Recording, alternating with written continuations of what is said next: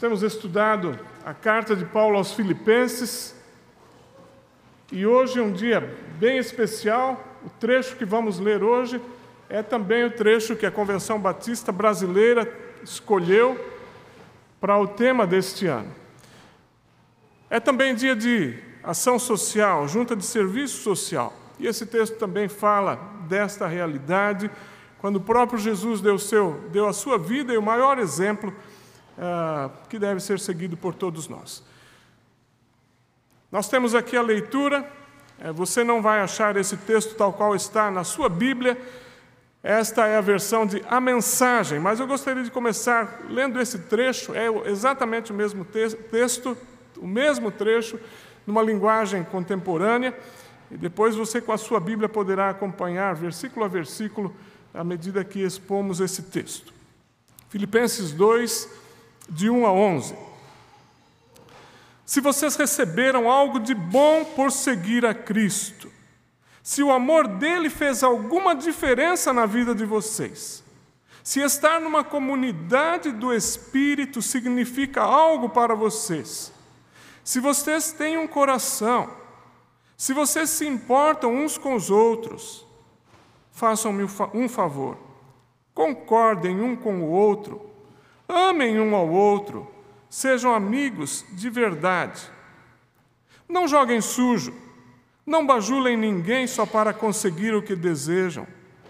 Ponham o interesse próprio de lado e ajudem os outros em sua jornada. Não fiquem obcecados em tirar vantagem.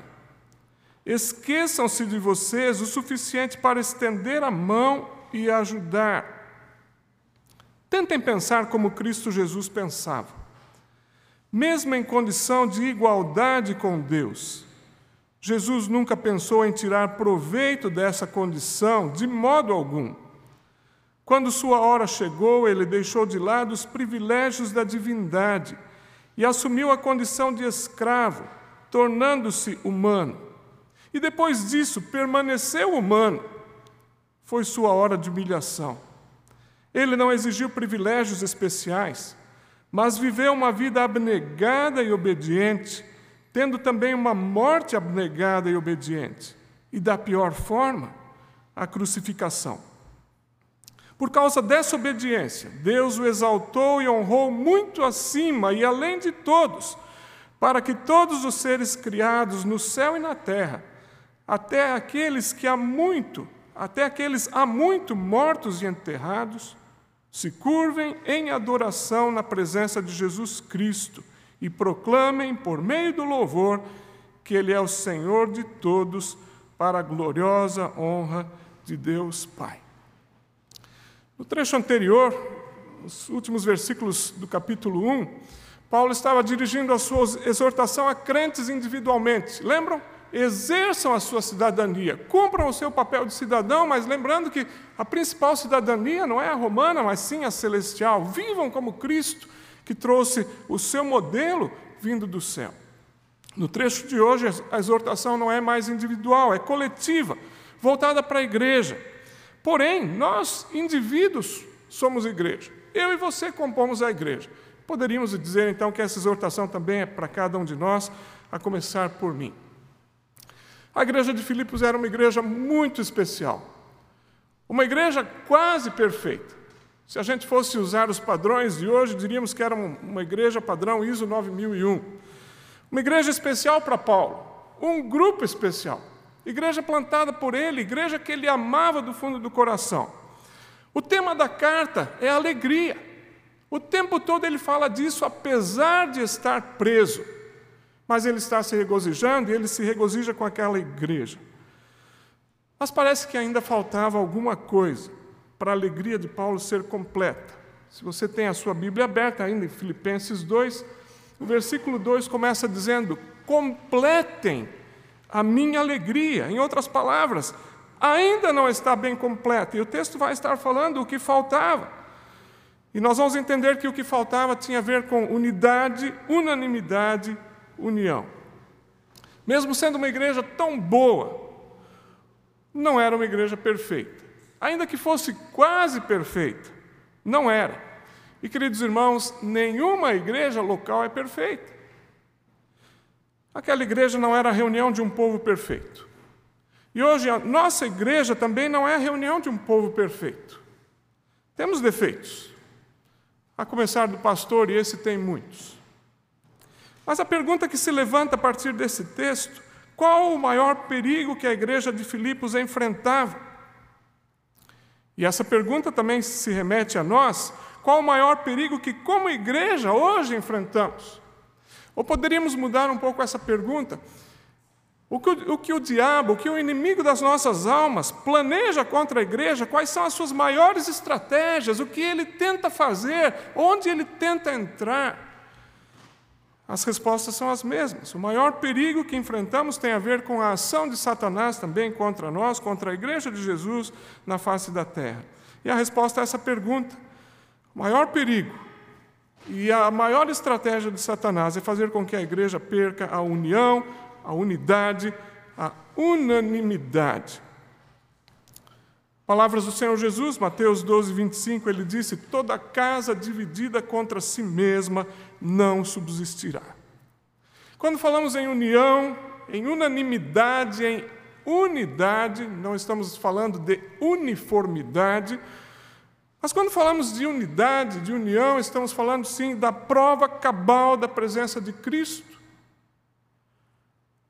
e também da prova cabal da sua vontade acontecendo no meio do seu povo. Eu lembro que eu cresci ouvindo um provérbio: a união faz a força. Mais tarde, um amigo meu ensinou: não, a união faz açúcar. Quem faz a força é a Bragantina, a CPFL, a, a Eletropaulo, coisa do tipo. Mas eu cheguei a uma conclusão bem melhor. A união faz a igreja verdadeira. A verdadeira igreja vai experimentar por conta daquele que salvou e daquele que é o cabeça, daquele que instituiu a igreja, a verdadeira igreja vai experimentar, sim, verdadeira união. O texto que lemos, o texto que você tem diante de você, vai responder quatro perguntas. E nós vamos então a essas perguntas. A primeira delas, nos primeiros versículos, por que manter a união? Pode parecer óbvio, mas o apóstolo Paulo vai responder. Também vai responder o que é exatamente união, unanimidade. Também vai responder sobre o como obter, como manter essa união. E finalmente vai dar o maior exemplo para que isso aconteça, o Senhor Jesus. Então vamos à primeira pergunta: por que manter a união?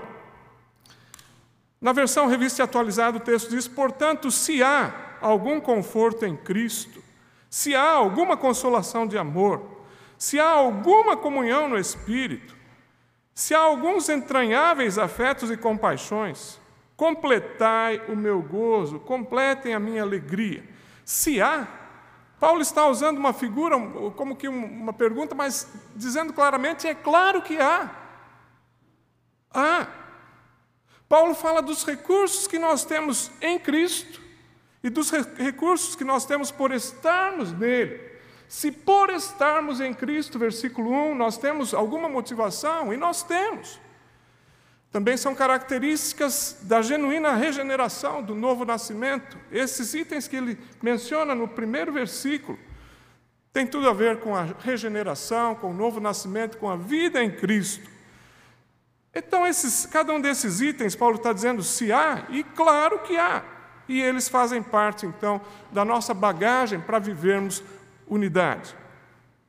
Se há alguma motivação na NVI, se há alguma motivação Querido irmão, você tem algum estímulo, algum encorajamento depois que recebeu a Cristo? É claro, vivemos encorajados, vivemos estimulados pelo que ele fez, pelo que ele viveu. Há sim uma motivação, há sim um estímulo em Cristo, há sim um encorajamento.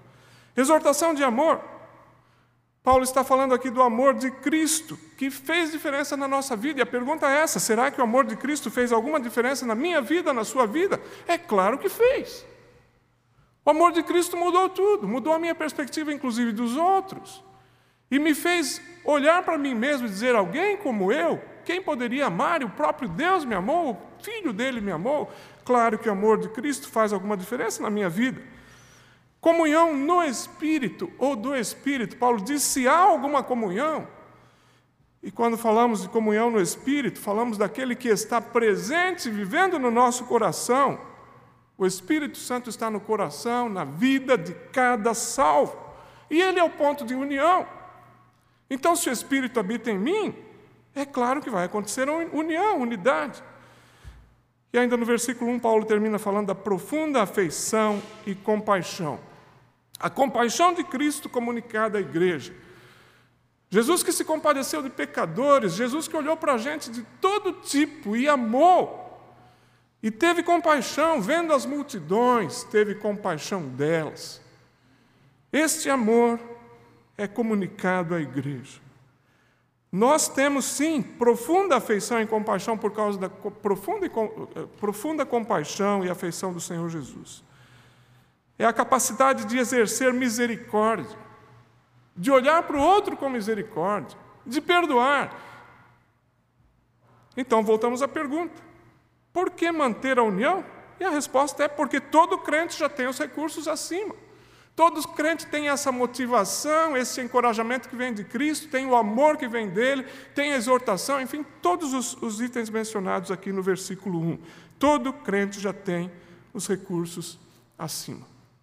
Vamos tentar imaginar da seguinte forma: alguns irmãos dizendo, não, mas eu não consigo ter comunhão com aquela igreja. Imagine uma situação muito diferente. Você tem um carro bem velho. E na subida que vai para sua casa, naquela ladeira, você tem que praticamente descer e pedir que outros ajudem a empurrar aquele carro, porque ele não vai. Mas você leva esse carro a um ótimo mecânico e ele diz: Não, esse carro não vai andar nunca mesmo. Mas eu vou trocar tudo, vou trocar o motor, vou trocar tudo, tudo que precisa. E agora você tem um carro novo. Você chega na primeira vez já com um carro novo naquela ladeira e você pula fora, chama as pessoas para empurrarem, ou você diz assim: Não, é um novo carro. Ele sobe qualquer ladeira.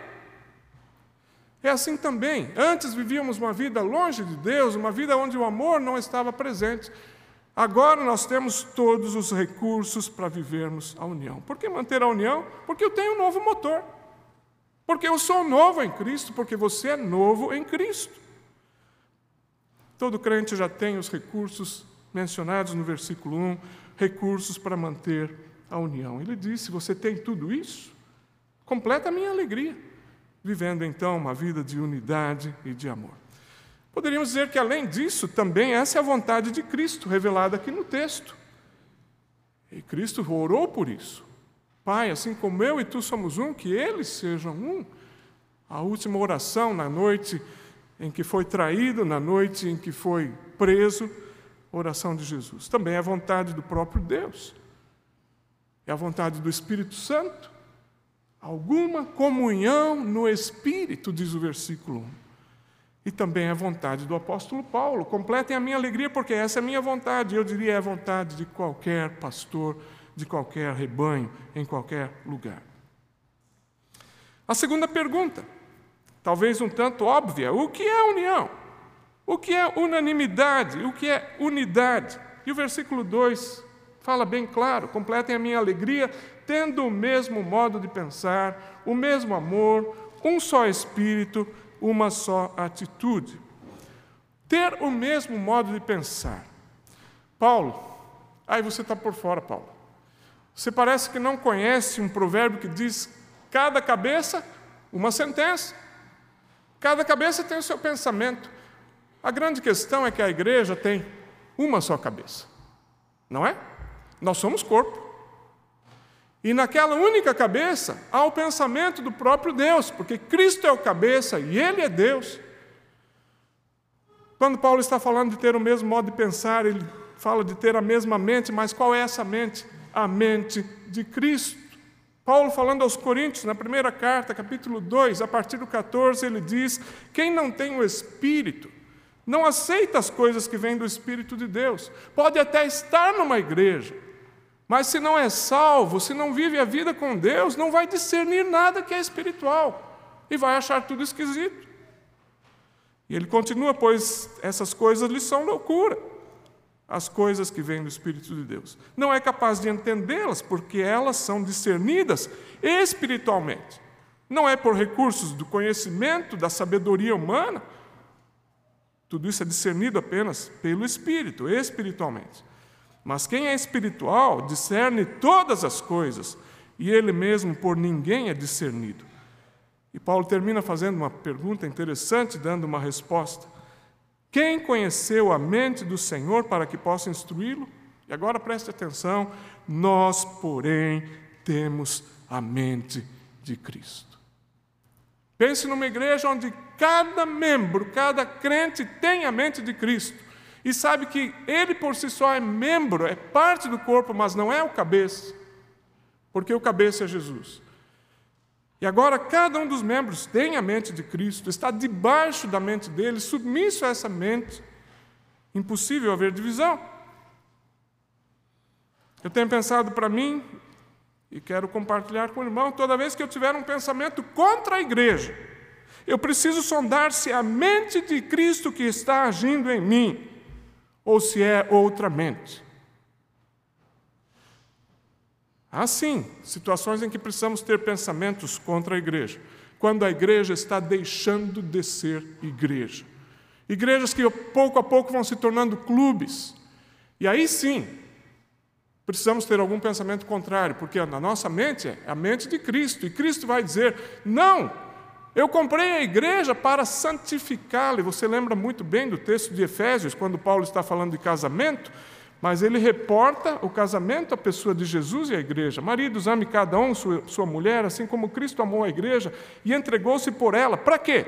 Para santificá-la, tendo-a purificado pelo lavar da água, mediante a palavra. Ok, posso ter um pensamento contra a igreja quando essa igreja está deixando de ser igreja, está se tornando um clube, está se mundanizando. Aí sim. Por quê? Porque a mente de Cristo vai dizer: isso não é igreja. Igreja é aquela que está pautada na palavra, a palavra que santifica, a palavra que muda uma vida, a palavra que faz da igreja uma igreja e não um clube. Paulo continua falando no versículo 2: o que é união, afinal? É ter o mesmo modo de pensar, mas é também ter o mesmo amor. Ah, Senhor, como é difícil amar, como é difícil te amar, porque o meu coração é enganoso, porque a minha alma muitas vezes oscila, porque as minhas forças muitas vezes são usadas para outra coisa que não o Senhor. Como ter o mesmo amor? Paulo está falando de ter a mesma fonte de amor. E isso faz toda a diferença. Aquele amor provado na cruz do Calvário, em forma de sangue derramado, que nos alcançou. O apóstolo João, que estava lá na cena da crucificação, depois, muito tempo depois, escreve: Pois é, como Cristo nos amou e nos deu a vida, assim devemos dar também a vida pelos irmãos. Ter o mesmo amor, a mesma fonte de amor. Paulo continua falando, ter um só Espírito. Aqui não está falando do Espírito Santo propriamente, já falou isso no versículo 1, mas ele está falando daquela união de alma, onde nós somos um com o outro. União de alma. E finalmente, versículo 2 termina falando de ter uma só atitude. Um sentimento apenas, um propósito apenas, e essa questão do propósito é o que mais, mais importante é no que diz respeito à união. O que é união, o que é unanimidade, o que é unidade, é sim estar todo o corpo do Senhor em torno do mesmo propósito. E qual é esse propósito? A glória de Deus e a grandeza do seu reino. Buscar em primeiro lugar o reino de Deus. Ah, irmãos, quanta gente está construindo o seu próprio reino nos arraiais evangélicos. É a minha glória, é o meu reino, é a minha igreja, e o cabeça está tão longe disso. União em torno do mesmo propósito. E esse propósito é a glória de Deus e a grandeza do seu reino. Não a minha glória, não o meu reino. E dentro disso nós poderíamos dizer que então falta de unidade é sintoma de pecado. Jesus falou disso. O apóstolo João fala disso na primeira cartinha dele, capítulo 1, versículo 7. Se andarmos na luz, como ele está na luz, temos comunhão uns com os outros. E o sangue de Jesus nos purifica de todo pecado. Agora, se não temos comunhão com, com o outro, ou ele está no escuro, ou eu estou no escuro, isso é algo importante para pensarmos. primeiro lugar, por que manter a união? Em segundo lugar, o que é união, o que é unanimidade? Mas em terceiro lugar, como obter, como manter essa união? E o versículo 3 diz o seguinte: Nada façam por ambição egoísta ou por vaidade, mas humildemente considerem os outros superiores a si mesmos. E ele continua dizendo: não, cada um cuide não somente dos seus interesses, mas também dos interesses dos outros. Como manter, como obter e manter essa união, essa unidade? Paulo começa dizendo: não faça nada por ambição egoísta, não faça nada por partidarismo, por contenda. Desde pequenos, uma das primeiras expressões que aprendemos é eu, meu. Não é? E como é fácil fazer as coisas por ambição egoísta. Eu, meu, minha panelinha, meu grupinho, eu, meu, eu, meu, eu, meu. Paulo continua dizendo: não fazer nada por vaidade ou por vanglória, desejo de aparecer. Eu que fiz. Se não fui eu que fiz, pelo menos a ideia foi minha. Aí, se nem a ideia, nem, nem fui eu que fiz, nem a ideia foram minhas, pelo menos foi Fulano, mas eu sou o melhor amigo do Fulano. Eu tenho que estar no trono. Paulo está dizendo: esta é a receita para quebrar a união. É o orgulho, aliás, o orgulho é algo que detonou com Lúcifer, é, a queda foi proporcionada por causa do seu orgulho, e é o mesmo que ele fez com Adão e Eva, você não quer ser igual a Deus? E o orgulho entrou no jardim do Éden e derrubou o homem, e é o orgulho que divide igrejas até hoje. Então, Paulo está dizendo: não faça nada por vaidade, por vanglória, por orgulho. Ele continua dizendo: cultive a humildade. Humildemente, ele prossegue dizendo: considerem os outros superiores a si mesmo. Cultive a humildade. Sem humildade não vai haver amor, nem tampouco união. Impossível achar o clube ou a sociedade ou a união dos soberbos. Essa não existe, porque um soberbo não consegue conviver com outro, ele quer ser maior. Não dá. Não dá. Mas a igreja de Jesus é a reunião de homens que passaram pela cruz e se viram humilhados ali mendigos espirituais, dizendo: sem Ele eu não tenho nada. E por causa da mendicância espiritual, olham para Deus e diz: realmente eu não sou nada, e Deus me dá humildade para continuar andando assim, lembrando que estou no caminho estreito. Paulo continua falando: considere os outros superiores a si mesmo. Que coisa difícil. O que é aquele irmão que e senta lá no fundo, ou que talvez eh, não tenha o nível que eu tenho, ou que talvez não tenha o conhecimento que eu tenho, nem os diplomas que eu tenho, nem os bens que eu tenho. Meu querido irmão, a cruz de Cristo nivelou a todos. Em Cristo não há mais judeu e grego, não há mais homem e mulher, não há mais escravo e livre, todos são um em Cristo. E por isso eu posso olhar para os outros, pensando no preço que foi pago por eles, foi o mesmo preço pago por mim, e dizer: Ele vale tanto para Jesus, que eu vou considerá-lo superior a mim mesmo. Paulo tinha consciência de quem ele, Paulo, era. Quantas vezes ele declara: Eu, o pior dos pecadores, mas Deus derramou a sua graça. Em outra ocasião, ele vai dizer: Eu, o menor dos apóstolos, e quase em cada carta ele vai se apresentar como escravo, alguém que não tem direito algum. Paulo continua no versículo 4 dizendo que não devo pensar em mim mesmo. Não pensar em mim mesmo. Até as músicas colaboram para isso, para pensar em mim. Né? Pense em mim, liga para mim. Não, não é? Eu não sei cantar esse negócio, mas eu sei que está na boca do povo. Pense em mim, não pense no, nos outros, em mim. É a filosofia do mundo. E Paulo está indo bem na contramão, dizendo: cada um cuide não somente dos seus interesses, mas também do interesse dos outros. Não pense em si, pense no outro. Aliás, esse tem sido o ministério da JSS olhar para os outros. Que, que essas crianças podem dar? Não importa, são preciosas para Jesus. Então eu vou olhar para os outros, eu vou me doar, porque elas são preciosas para Jesus. Que dizer de surdos? Que dizer de idosos? Preciosos para Jesus. Não é para mim que eu devo olhar, não é em mim que eu devo focar. A JSS tem feito isso olhando para os outros, isso é algo muito lindo.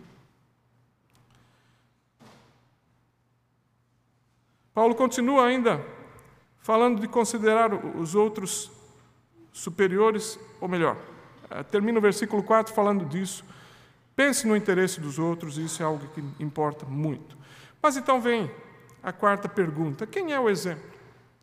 Ok, eu, eu preciso manter a união, unidade, eu já sei como obter isso, mas teria algum exemplo palpável? Os versículos 5 a 11 são provavelmente um canto, um hino antigo. Um hino muito lindo. Seja a atitude de vocês a mesma de Cristo Jesus. Paulo está dizendo: não estou falando dele por nada, estou falando para que vocês o copiem. Seja a atitude de vocês a mesma dele, que, embora sendo Deus, não considerou, não considerou que o ser igual a Deus era algo a que devia apegar-se. É interessante esses versículos de 5 a 11. Primeiro mostram Jesus no céu, depois Jesus na terra, depois Jesus no céu novamente. Jesus que é Deus e homem, primeiro no céu, depois na terra, depois no céu novamente. E Paulo vai dizer que, como Deus, ele estava pronto para se humilhar. Versículo 6. Como Deus, pronto para se humilhar. Não exigiu seus direitos. Meu querido, pense nisso. Muitas vezes eu posso estar dentro dos meus direitos, mas fora da mente de Cristo. Mas, pastor, é meu direito. Deus, é meu direito. É seu direito. A pergunta é: está alinhado com a mente de Cristo? Muitas vezes eu posso estar no meu direito, mas fora da mente de Cristo. Isso é desastroso. O texto continua dizendo que ele esvaziou-se, deixou a sua glória, sua posição, sua companhia. Imagine cercado na eternidade por anjos que o serviam. Que bela companhia! Esvaziou-se, deixou sua posição, deixou alguns dos seus atributos, deixou a sua companhia para vir gozar a companhia dos homens. Traidores, pecadores, sujos, viveu com esses. Viveria conosco se, se, se estivesse em carne e osso hoje. Assumiu a posição de escravo. Aquele que era dono de tudo, sem nenhuma propriedade. Veio para o que era seu, mas os seus não o receberam. Aquele que era dono de tudo agora não tinha propriedade. Pelo contrário, foi propriedade, porque um escravo é propriedade do seu senhor. E Jesus, como escravo agora, está servindo homens, homens que depois o trairiam. Não precisamos falar de quanto ele serviu. Você pode lembrar de algumas situações que nenhum outro faria. Colocar as mãos nas chagas de um leproso, que nojo, eu não faço isso. Colocar crianças no colo, naquele tempo, as crianças eram tão desvalorizadas. Partir o pão para cinco mil famintos. Por que vocês não vão para casa? Procurem lá. Não. Eu vim para servir e vou partir o pão para esses homens famintos. Ouviu até o choro de um líder judaico, um líder da sinagoga, poderia, poderíamos dizer alguém da ala contrária, mas a filha desse pai, Jairo, estava morrendo e ele não só ouviu o choro, mas foi até a casa e ressuscitou a menina. Quanto Jesus serviu. Ao final da vida, na última reunião com os discípulos, toma a bacia e lava-lhes os pés, um após outro. Aquele que era Senhor da glória. Assumiu a posição de escravo. O texto diz que ele, versículo 7 e 8, ele tornou-se semelhante aos homens e se humilhou. Foi encontrado em forma humana. Aquele que era Deus revestido de glória, agora está no trapo humano, como eu e você. Que infinita distância entre forma de Deus e forma de homem. Sendo Deus, tendo a forma de Deus, tornou-se homem. Que abismo terrível, incrível, entre forma de Deus e forma de homem. Versículo 8 termina dizendo: E foi obediente até a morte, e morte de cruz. A mais vergonhosa das mortes. Não foi acidente, não foi morte do coração, de doença, criminoso, sem ter crime algum, levando os meus crimes, a mais vergonhosa forma de morte. Debaixo de vaias, debaixo de zombaria, depois de cuspido, tremendas e terríveis dores físicas, você nem pode imaginar isso. Indizível abatimento moral, abandonado pelo Pai porque o Pai não podia ter comunhão com o nosso pecado que ele carregava sobre si, humilhado por chefes religiosos, por soldados, morto em agonia. Esse é o nosso exemplo. Fico assustado pensando quantas vezes nós podemos nos levantar e olhar para os outros, criticá-los, criticar a igreja, considerar-nos superiores, acharmos que somos o supra-sumo, somos o top, estamos na crista da onda, quando o Senhor da glória, aquele que nos deu exemplo, passou por tudo isso e morreu em agonia. Mas Paulo não para por aí. Ele vai continuar falando do que veio depois. Por isso, Deus o exaltou à mais alta posição e lhe deu o um nome que está acima de todo nome, para que ao nome de Jesus se dobre todo o joelho nos céus, na terra e debaixo da terra, e toda língua confesse que Jesus Cristo é o Senhor, para a glória de Deus Pai. Gosto muito dessa versão que li no começo, a Bíblia é a mensagem. Por causa dessa obediência, por causa dessa obediência, Deus o exaltou e honrou muito acima e além de todos, para que todos os seres criados no céu e na terra, até aqueles há muito mortos e enterrados, se curvem em adoração na presença de Jesus Cristo e proclamem, por meio do louvor, que Ele é o Senhor de todos, para a gloriosa honra de Deus Pai. Aí está a nossa falha. Nós queremos exaltação aqui e agora. Quando a exaltação é só para Jesus. Ele está no trono e deve permanecer e vai permanecer sempre, deveria estar no trono da nossa vida. Mas ainda assim, ele deixa para nós uma promessa que não deve ser fonte de barganha. Foi Jesus mesmo que disse que aqueles que o seguem, ele disse isso àqueles que o seguem, aquele que se humilhar, será exaltado. Não é que eu deva então me humilhar para pensando numa barganha, Senhor, então me humilho para o Senhor me exaltar. Isso ele faz por causa da sua honra. Mas eu devo me humilhar porque eu tenho o maior exemplo na pessoa de Jesus. Ele se humilhou, mesmo sendo Deus, e morreu por mim, morreu por você. Por que manter a união? Porque todo o equipamento para que essa união seja mantida já está nas Suas mãos. Se temos uma motivação em Cristo, se temos alguma exortação de amor, se temos alguma comunhão no Espírito, alguma profunda e temos. Por isso devemos manter a união. O que é a união? É ter a mente de Cristo e, baseado nessa mente, colocar tudo para a honra dele, para o propósito dele, para o reino dele. Como obter e manter essa união? Colocando o ego no seu devido lugar. No seu devido lugar. Lá embaixo. Quem é o exemplo? O exemplo é o Senhor Jesus. Logo nós estaremos celebrando a ceia do Senhor. Quando o fizermos, esteja lembrando disso. Nós somos chamados à união, à unidade, à unanimidade e nós temos um excelente exemplo para copiarmos para vivermos sempre assim, dando glória ao nome de Deus.